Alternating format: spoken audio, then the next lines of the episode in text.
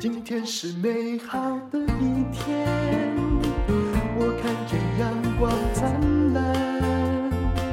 今天是快乐的一天，早上起床。欢迎收听人生实用商学院。今天请到的也是我的老朋友了，李崇义老师，你好。Hello，淡如姐好，大家好，我是李崇义。他是长耳兔心灵维度创办人兼讲师，而且现在有一个跟知识卫星的课程哦。那大家对于他们整个家族与萨提尔的关系，应该大家稍微有听过。那你就麻烦你自己介绍一下喽。哦，我自己是这样，因为我过去二十来年都在资讯产业工作嘛，嗯，然后呃，到了我差不多四十来岁的时候，那时候就很想转职，就。好像人生攀的第一座山，不知道该往哪儿攀，嗯，所以一直在想说，是不是能够离开这个既有的工作？因为过去的工作，呃，干了一段时间，你大概也看到天花板了，所以觉得好像有瓶颈。那之前是这个我大哥，我大哥是重建嘛，我、嗯、我妹妹是怡婷，嗯，他们很早在台湾就推广这个萨提尔模式。那大家如果知道有听过萨提尔模式的话，萨提尔女士她是二十世纪一个蛮知名的家族治疗大师。那这一二十年在台湾啊，陆陆续续有一些人听过这个学派，嗯，那其实有很大的一个关系，也是跟我大哥跟我妹妹有一些些的关系，嗯，因为他们在这里头推广，所以我大概在四十来岁的时候呢，呃，我大哥就鼓励我，你本来完全不同行嘛，不同行，在美国戏骨，嗯，对我，我其实之前在资讯产业工作，然后零八年被挖角到北京嘛。那零八年在北京的时候，我们公司是在 NASDAQ 上市的公司。嗯，那那个时候有希望我去美国去拓展，嗯，所以就选了西谷。我是因为这样，后来才到了西谷去的。嗯，你应该人生没有想到说，怎么兄妹每个人所学差那么多，后来呢，竟然有一种。呃，就殊途同归之事，哦，那也很可能是你们下面那个冰山哦，哎，种类比较类似，因为你们讲的是冰山理论嘛。但我们我们的取向还不太一样啊，因为我大哥大概都是跟自我的关系啊，跟这个人际的关系。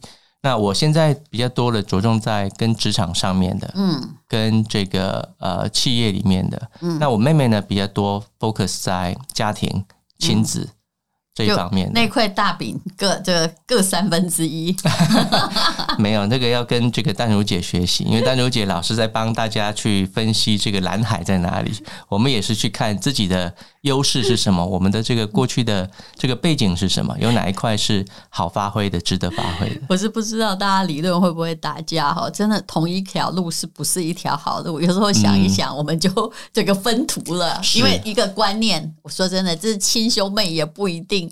会相同的看法。当然，我们其实兄妹之间，嗯、我们家其实四个孩子，我还有一个二哥。那重建是大哥，嗯、那一定是我妹妹。二哥在干嘛？我二哥在作文班里头当班主任啊，有一个很有名的作文班嘛，啊，你大哥创的。是的，是的，就是因为我大哥的关系，后来我二哥也加入了。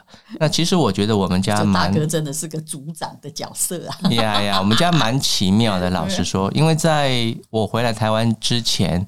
啊、呃，我们都是比较疏离的，嗯，那跟我们这个单亲家庭有关系啦。对，嗯，就以前这个故事，我想有也有人听过了，就是他们都在大哥的淫威之下，因为大哥一直感觉他要担任父亲的角色，所以给这些弟弟啊、呃、增添了很多原生家庭阴影，像反而不是来自于这个上一代，对不对？对，所以我常说，呃，以前我们为什么？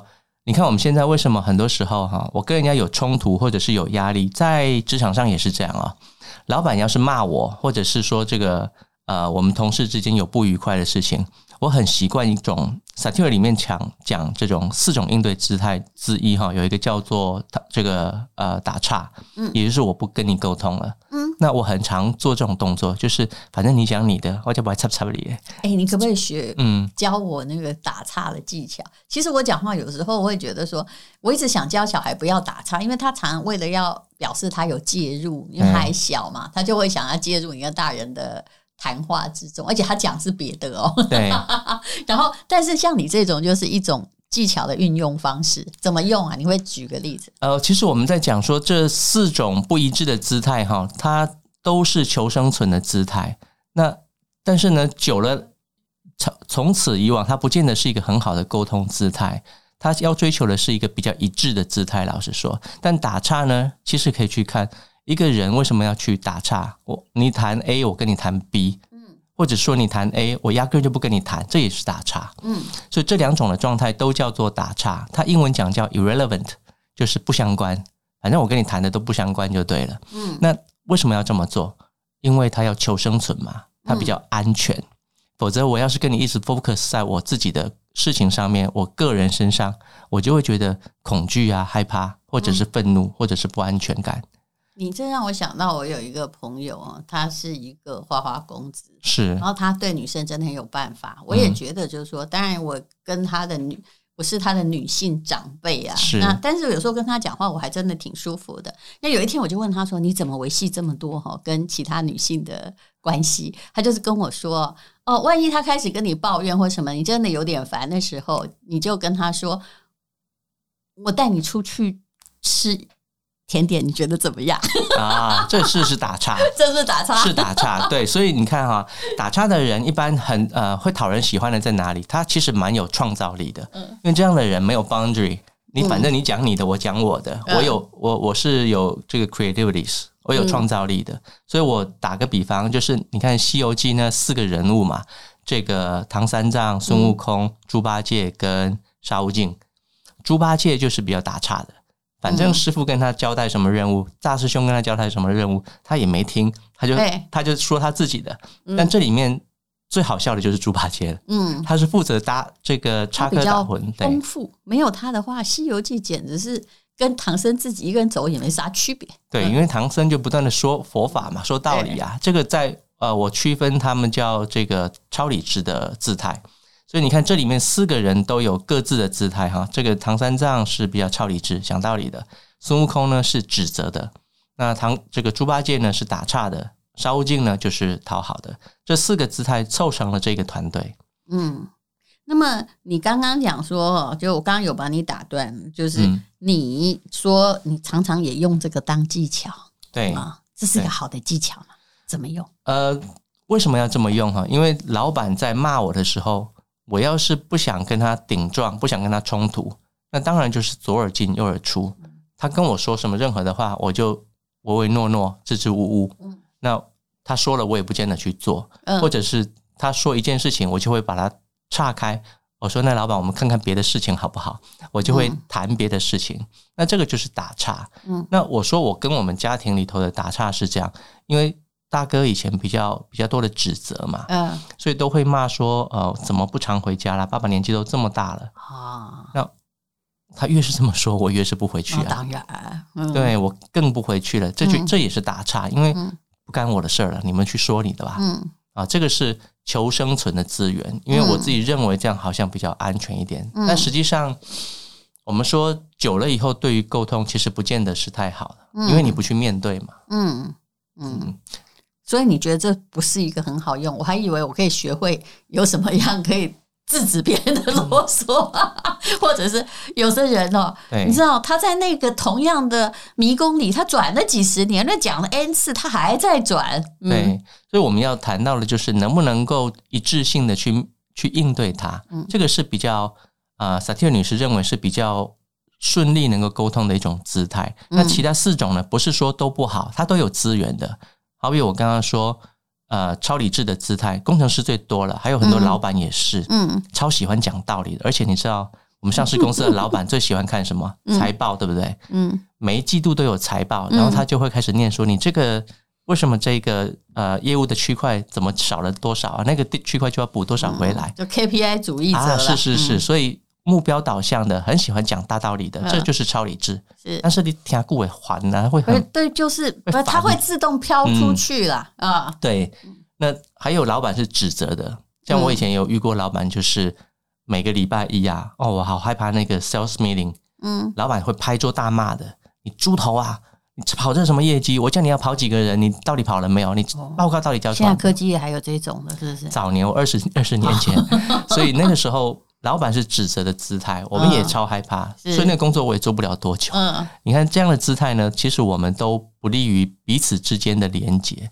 那我们在谈的是，其实不是要去谈解决一件事情啊，那个其实是后段的。嗯，我们在谈的是你在这个团队里面能不能够去连接彼此。嗯，也就是说，我如果跟老板能够在内在里面有连接的话，关系变好了，那再来谈方法目标，那会容易得多。是，好，那什么样才是一个你认为比较好的老板？如果他有学过萨提尔的沟通的话，呃，就像我说，呃，这个我在这个知识卫星的这个课程里头啊，我也提到，比如说一个团队里面。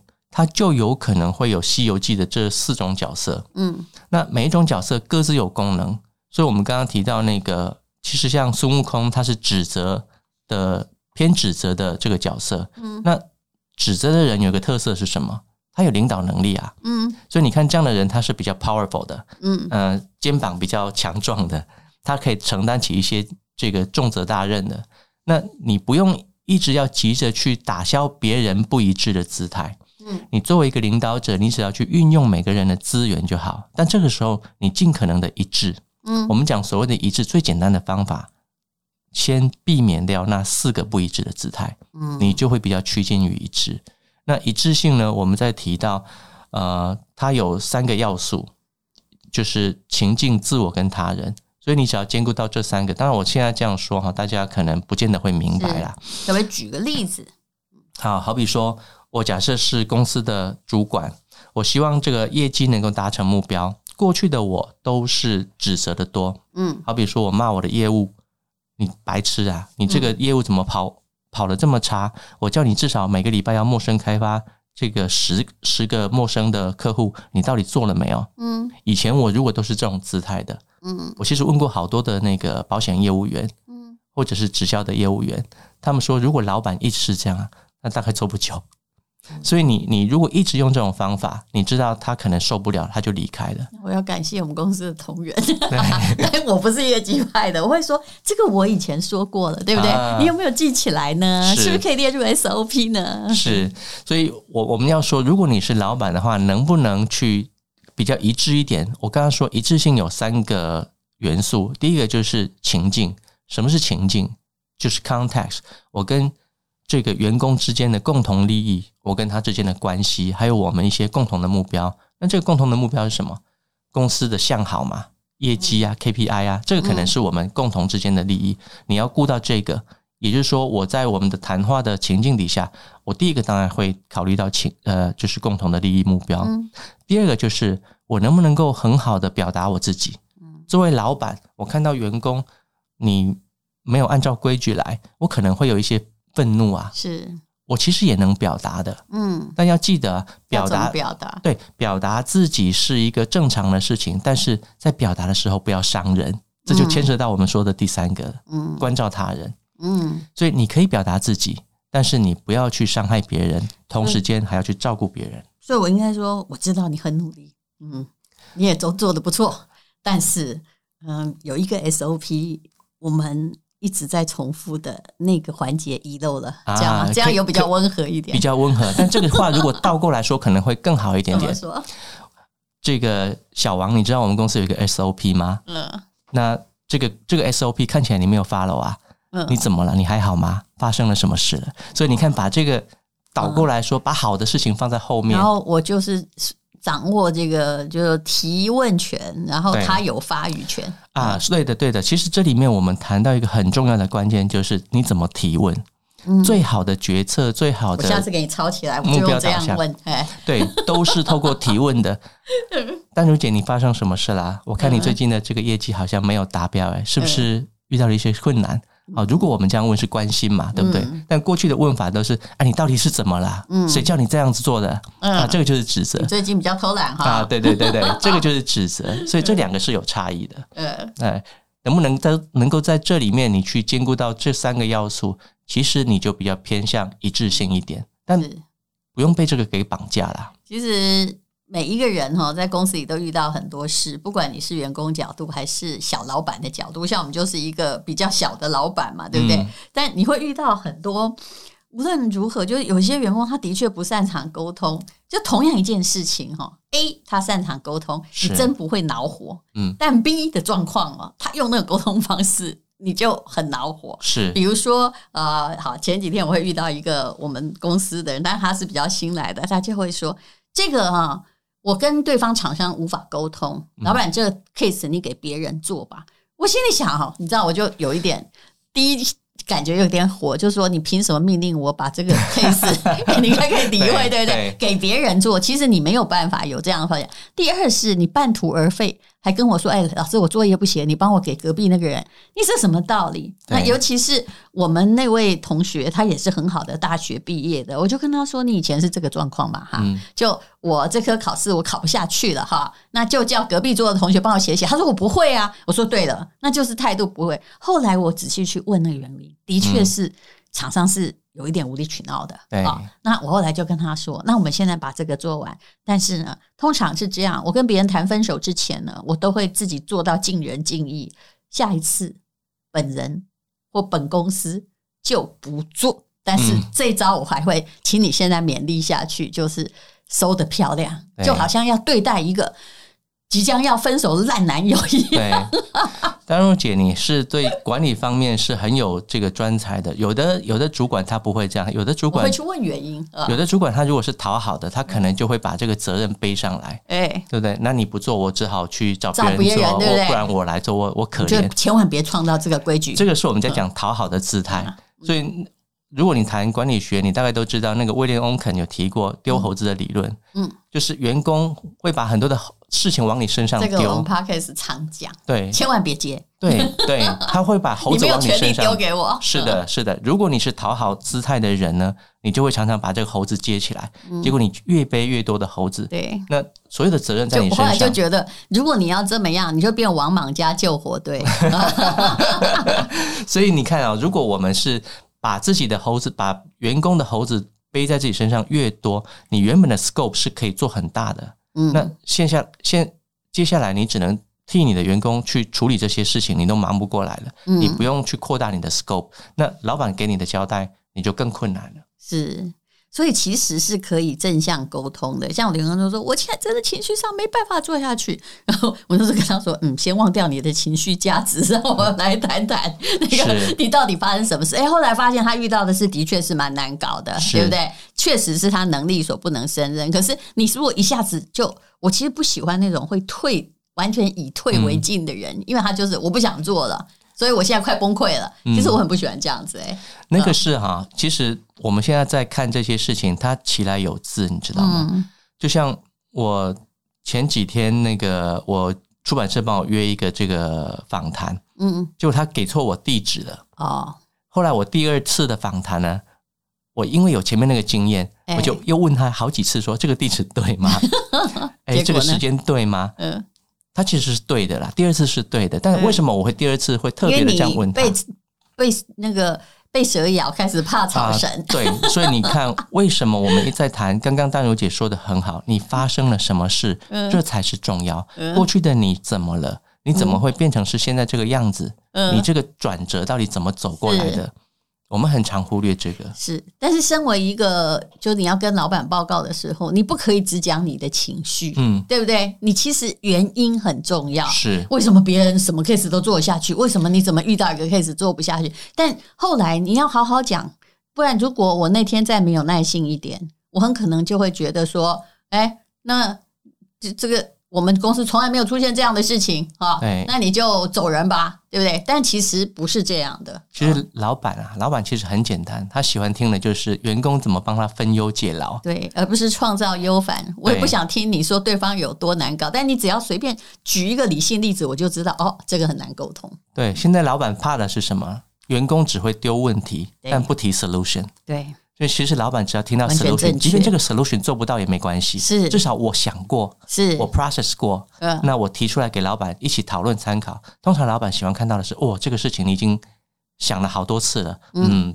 我觉得这个员工可取。是，就后来他有跟我道歉，他说，呃，我不知道公司里面有一个选项是，如果这个。很难做，我可以拒绝他。我说这是我们赋予的权利，因为每个公司有机会成本，我绝不跟难搞的厂商搞。你坚持这样，对不对？我坚持不要，那咱们就分开两条路。这是最后的决定嘛？是。那我们在说那个，如果要画界限的话，可能在后面一点画会比较好。那去看一下一个人的来时路怎么走的。就像我记得我去做一个企业内训，有一个中阶主管，他说他以前都是比较指责的人，都会骂这个这个厂商啦，或者是同事啊。嗯。可是他后来变得比较讨好的。我就问他说：“你这个姿态的转变是怎么怎么转的？”嗯。他说：“其实跟他的哥哥有关系。”嗯他说他后来他变得比较讨好呢，啊，变得比较讨好是因为他的哥哥有一天就离开了。嗯，因为从小到大，他说他的哥哥哈，啊，是一个同父异母的哥哥。嗯，可是他的哥哥呢，这个都不听话、不长进、不念书。嗯，从小到大就惹了很多的祸。嗯，那作为这个弟弟的他呢，他也觉得这个哥哥没有得到爸爸的关爱。嗯，当然不可能得到妈妈的，因为妈妈是。这个弟弟的亲生妈妈，但是不是那个哥哥的。你小时候就出问题了嘛，所以大就爹不疼娘不爱。是的，所以这个弟弟从小到大呢，会同情这个哥哥，但是都会骂他说：“你怎么不长进一点？爸爸妈妈都这样子做了，你怎么不努力用功多读书，或者是找个好工作？”嗯，但这哥哥不听话，他吸毒啊，这个赌博啊，然后乱搞，什么都来，甚至未成年的时候就把人家这个女孩子肚子搞大了。嗯。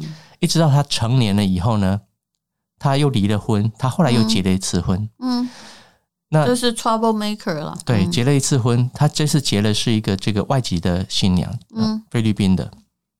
然后有一次，他被扭送到警察局里面，因为这个外籍的这个老婆呢说他家暴。嗯，然后那个老婆就离开台湾回菲律宾了。哥哥跑来找弟弟说。我能不能够跟你要一点钱？弟弟就好生气，又把他骂了一顿，但是不忍心嘛，就还是给他了一些钱，就跟他说：“你好好把大嫂找回来吧，从此以后改过自新。”他说：“哥哥，哥哥也没有听他多说什么，哥哥就说：‘你给我钱就对了，你不要给我啰嗦这么多。’结果那一次，他说那是他最后一次看到他哥哥的背影，在下一次听到的时候啊。他他哥哥其实就在国外自杀了，所以也也就是说，他认为他哥哥的死也是他造成的。他对他采取太强硬的态度。可是我现在刚刚听你这个故事的问题是：如果你从超强硬，然后遇到一个打击，完全变成讨好，你觉得这样对吗？啊、呃，这个里面我们在看不是对或不对的议题，我们在看他怎么会变成这样。可是这个转环哈，对他人生也没有帮助。当然，当然，所以他他说他本来是比较指责的人。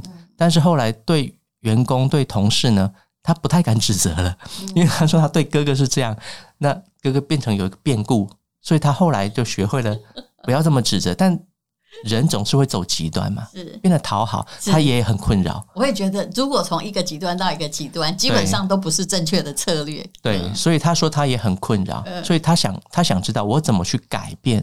那你要知道，一个人要改变，我们要看的是他这个来时路怎么走的。你不明白这个人，你怎么让他能够觉知，让他有一些提醒悟？所以就是要去问那个前面为什么会这样的路径来由，那就是冰山下面那百分之九十。对，他怎么形成的？嗯、没错。那后来你教他怎么样改变呢？没有。如果一个人能够自己先看到哈，这个叫觉察，嗯，那其实这个问题就解决一大半。嗯，也就是说，我我怎么会今天变成这个样子？我假设我已经看到了，嗯，那我才明白啊，原来我是因为这样。那我下一次我要做这个姿态的时候，我就会开始有觉察，我是不是又陷入到了这样的事件给我带来的影响？嗯，那要记得一件事情，过去的事情已经过去了，嗯，现在是现在的，嗯，我们这两个区块能不能够是独立运作的？嗯，而尽量不要被过去的事件有一个很严重的影响，所以。